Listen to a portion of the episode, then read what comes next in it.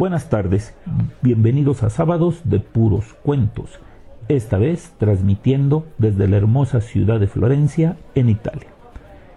¿Cree usted que el amor puede traspasar la barrera del tiempo? Nuestra historia del día de hoy se titula La hora número 13.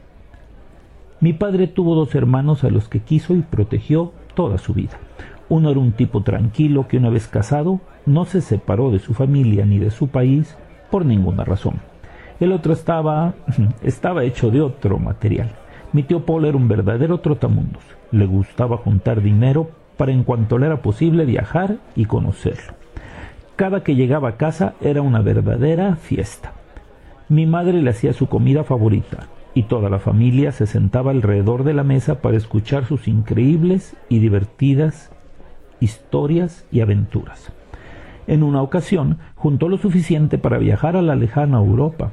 Fue el viaje más largo que hizo en su vida y del cual nos trajo innumerables recuerdos y una historia que él juraba era verídica.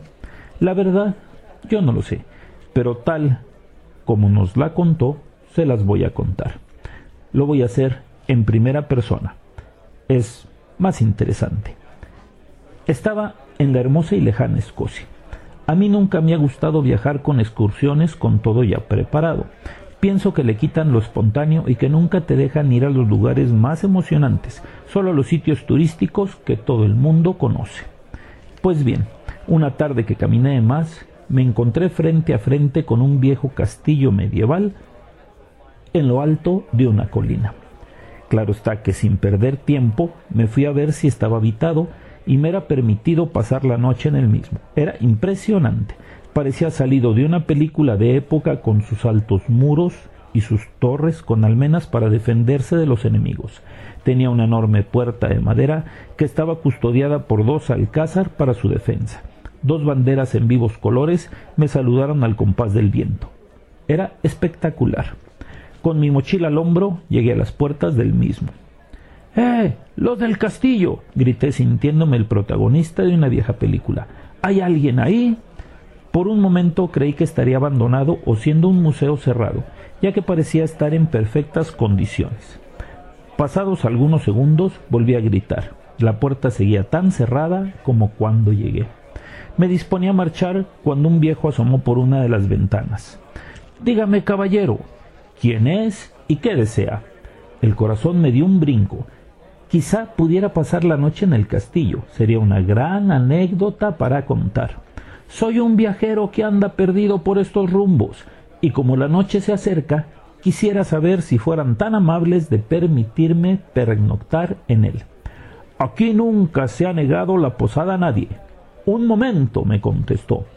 Ante mis maravillados ojos, el viejo portón se abrió y me fue permitido entrar en las entrañas del castillo. Quien me recibió era un viejo vestido como mayordomo, que franqueándome la puerta me invitó a entrar. Sea usted bienvenido al castillo de Imburgo, señor. Me llamo Paul, Paul Galast. Muchas gracias por recibirme. No me dé las gracias a mí, sino al marqués de Argil, quien es el dueño de este castillo. Él es quien ha autorizado que pase la noche con nosotros. Una amplia sala en semipenumbra nos había dado la bienvenida. La oscuridad era total a su alrededor. La luz de algunas antorchas peleaban con ella arrancando de sus garras pequeños espacios que dejaban ver amplios corredores con armas, lunas y cuadros cuyos propietarios nos miraban con gestos adustos, como en desacuerdo aquel intruso que perturbaba sus dominios. Me extrañó que no hubiera nadie más, ningún otro sirviente.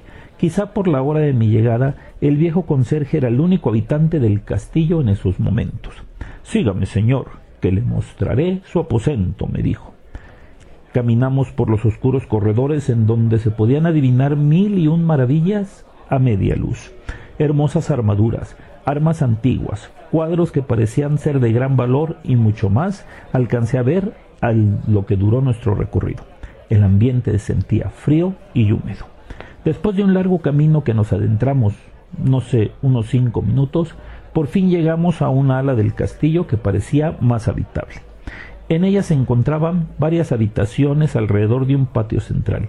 Mi guía me condujo a una de ellas. Al entrar me asombró el tamaño de la misma. Era inmensa. En la pared norte una gran chimenea la cual fue encendida con eficiencia por mi amigo.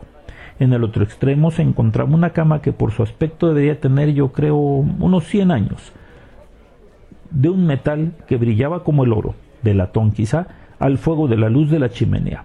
Tenía unos cortinajes a los lados y un gran colchón que parecía ser muy suave. Todo me pareció lo más cercano al paraíso, dado mi estado de agotamiento. En un momento le traigo su cena, señor, me dijo mi amable anfitrión y haciendo una caravana como si fuera un actor de una pieza operística, salió del cuarto. Ah, caray, nunca pensé que existieran gentes tan amables en este mundo, pensé mirándolo alejarse. Lo que más me llamó la atención fue un gigantesco reloj que estaba al lado de la chimenea. Era de un péndulo con una puerta de cristal tan grande que uno podía meterse en él. Se veía que era una verdadera antigüedad y el sonido de sus manecillas al correr los minutos me hicieron caer en un estado casi hipnótico. Vaya, qué belleza de reloj. Es un reloj de esos que aman los fantasmas, pensé mirándolo con una sonrisa. Como si el viejo artefacto me escuchara, dejó ir ocho sonoras y melodiosas campanadas marcando la hora nocturna. Estaba tan ensimismado viéndolo que no noté cuando el creo de película me dijo muy serio, su cena está servida, señor. Eso me hizo dar un pequeño grito de sorpresa y girándome rápidamente al lugar de donde venía aquel viejo encorvado, con una bandeja en la mano y la expresión solícita. Válgame, me asustó. No lo escuché entrar. No tiene nada de extraño. Tengo toda la vida en el castillo y me muevo en él como si fuéramos uno solo. Su cena, señor. Sintiéndome también un poco como si fuera un actor en una obra de teatro, le respondí eh, Muchas gracias. ¿Puede dejarla en la mesa, por favor? Por toda respuesta, el tipo aquel dejó con parsimonia la bandeja en la mesa del centro y haciendo una nueva reverencia se dirigió hacia la puerta silencioso, casi como si en lugar de andar se deslizara sobre el piso. Antes de salir se volvió a mí y señalándome un cordón en la esquina derecha del cuarto que se perdía en el techo, él mismo me dijo si necesita algo más, puede jalar la campanilla. Vendré con gusto a atenderlo. Dicho lo cual, se deslizó hacia la salida, silencioso como un gato. La verdad sentí un escalofrío al verlo partir. Vaya, qué increíble. Veamos qué nos trajo para cenar, dije hablándolo al reloj en la penumbra.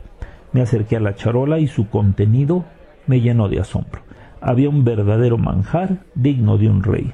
Un pollo rostizado acompañado de una buena guarnición de verduras y arroz era acompañado por una goza de pan que brillaba a la luz de la chimenea como si fuera oro.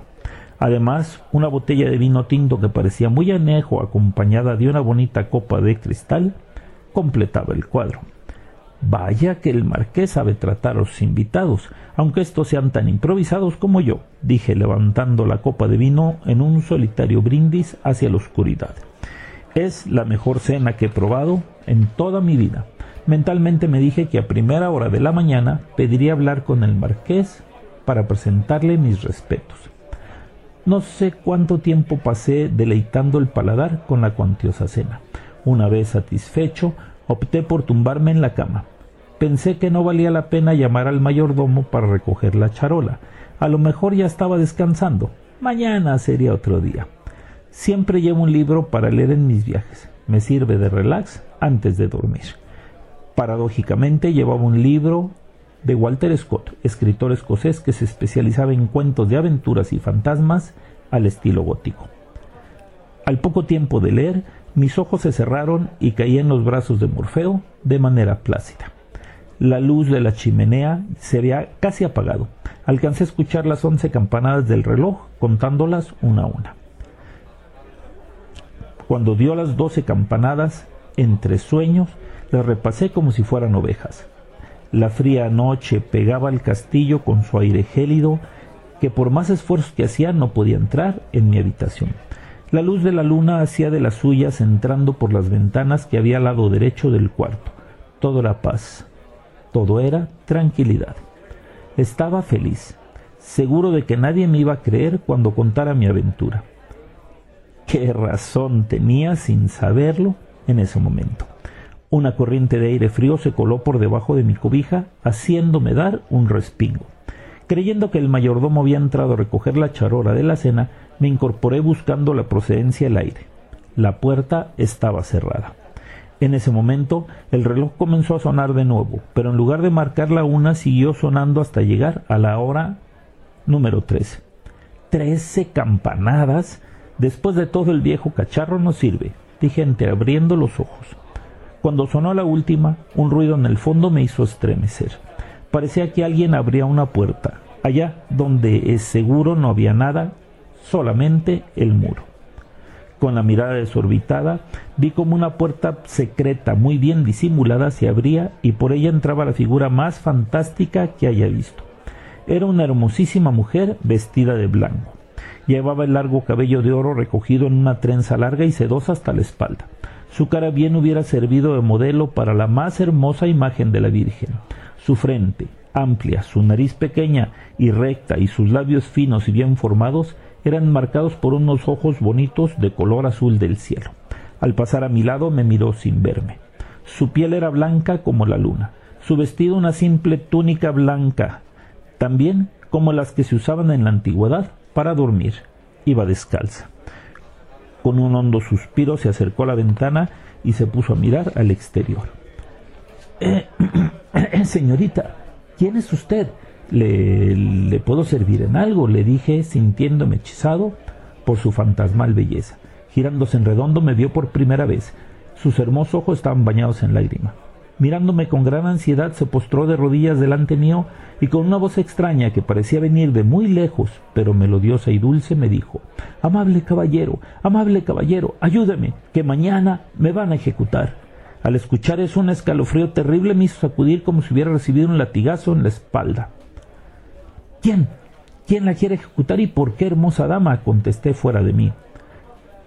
El marqués, el marqués está celoso. Ha descubierto que Sir Anthony y yo nos amamos. No puede perdonar eso. No puede sentirse rechazado, dijo, y tomándome de las manos se estremecía por el llanto. Ayúdeme, si tiene un alma que perder, por lo que más quiera, ayúdeme. Su ruego me hizo trizas. No entendía nada de nada era solo un viajero que había recibido la hospitalidad del marqués y al saberle un verdadero energúmeno capaz de matar a esa hermosa mujer, sentí que la sangre corría por mis venas de manera incontrolable.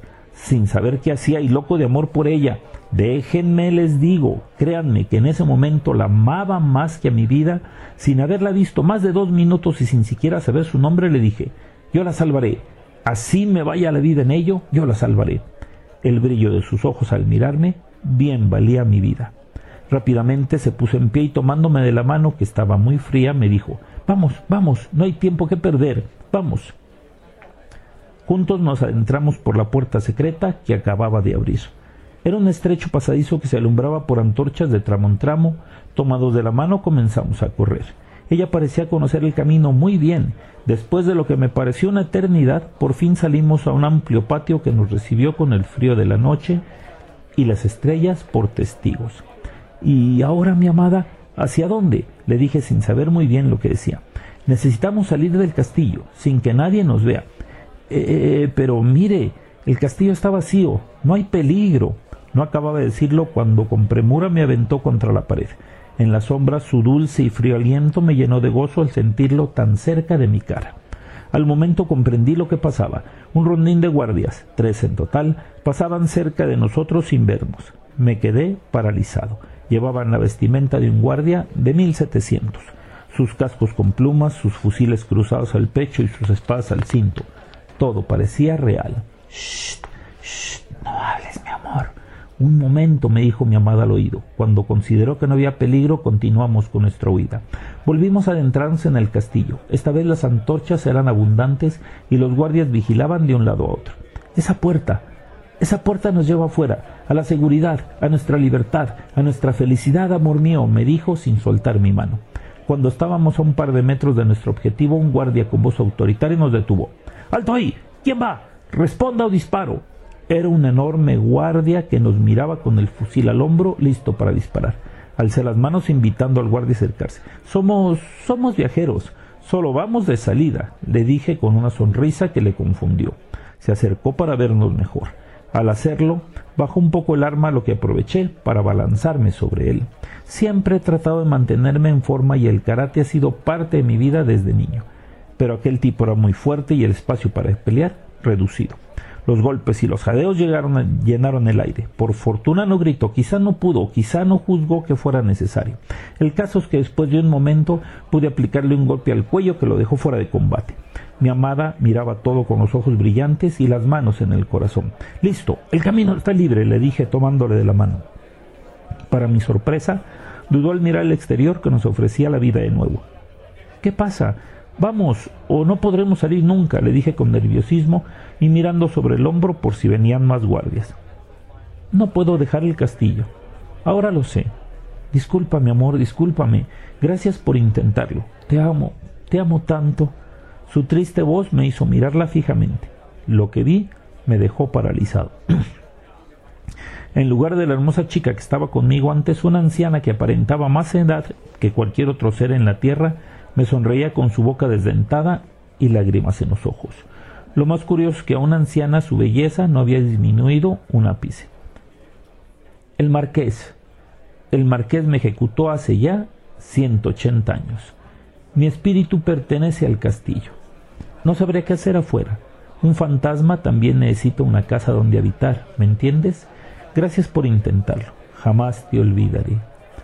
Me dijo y lanzándome un beso con las manos, se difuminó ante mis ojos. En ese momento me sentí mareado y caí como muerto al dintel de la puerta de salida. ¡Ey! Oiga usted, ¿qué carajos hace aquí? ¿Cómo entró? ¿Qué intenciones tiene? El interrogatorio era acompañado de unos golpecitos con la punta del pie de un fulano que con la macana en la mano me acribillaba preguntas. Por un momento no supe dónde estaba. La furiosa mirada de aquel tipo me hizo despertar totalmente.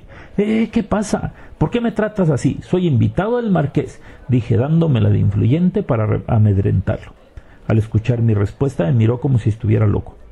¿Está drogado o está borracho? Mire, fuera de aquí, fuera y no voy a llamar a la policía que soy invitado del marqués, le dije poniéndome de pie y sintiendo que la furia se apoderaba de mí.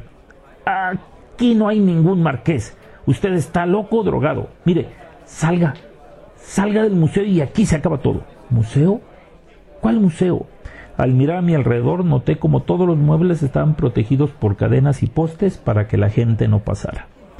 Los cuadros y las armaduras Tenían estratégicos focos que les iluminaban para que se observaran mejor. El tipo que él tenía un gafete en el pecho y su mirada dudaba entre darme de garrotazos o correr a pedir ayuda.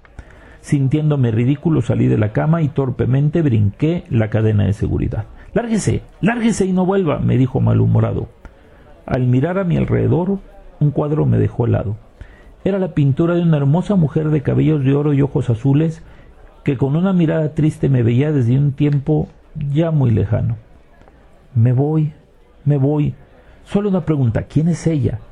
El guardia siguiendo mi mirada me dijo, es Lady Evelyn, la antigua amante del marqués de Argil. ¿Y qué fue de ella?